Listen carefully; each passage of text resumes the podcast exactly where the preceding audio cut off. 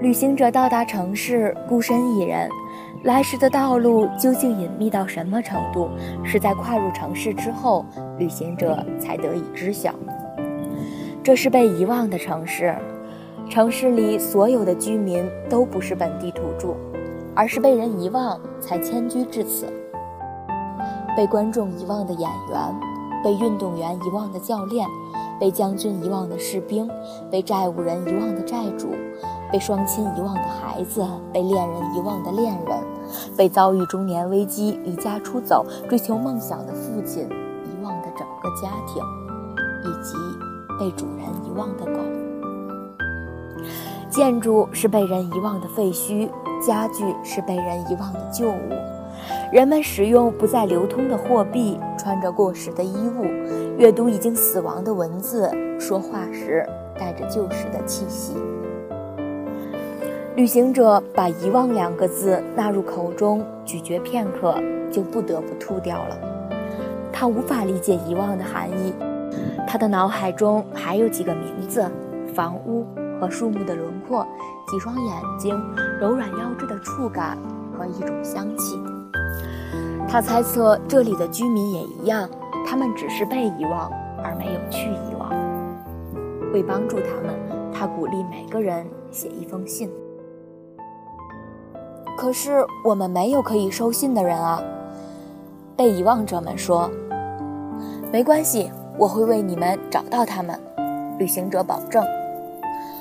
于是，城市里每个居民都写了信，旅行者和他们交谈，听他们诉说过往的记忆和失落的缘由，最后把他的背包塞得满满的，上了征途。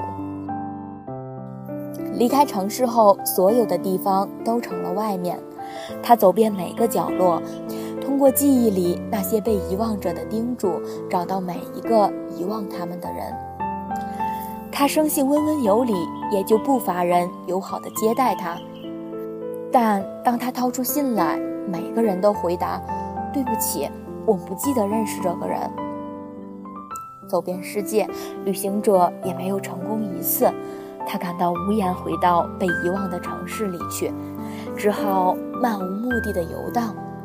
直到有一天，他来到一家精神病院，里面住着因为各种原因失去记忆的人。旅行者曾投身艺术，想象力让他找到了办法，告诉这个人他有一个被遗忘的女儿在远方等他回家，告诉那个人他的爱人已经思念他太久太久。他为每一个被遗忘的人找到了一个遗忘一切的人。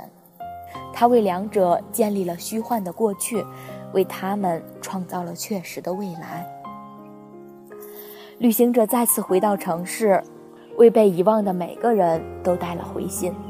他们明白自己不再需要住在这里了，他们感谢了旅行者，搬家离去，去和把什么都遗忘了，只记得他们的人开始新的生活。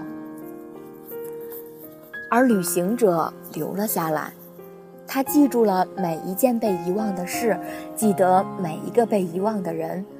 他留下来，因为他自己也是个被人遗忘的人。他唯一能做的，便是在这座城市里，讲着被遗忘的故事，等待着某个人想起他。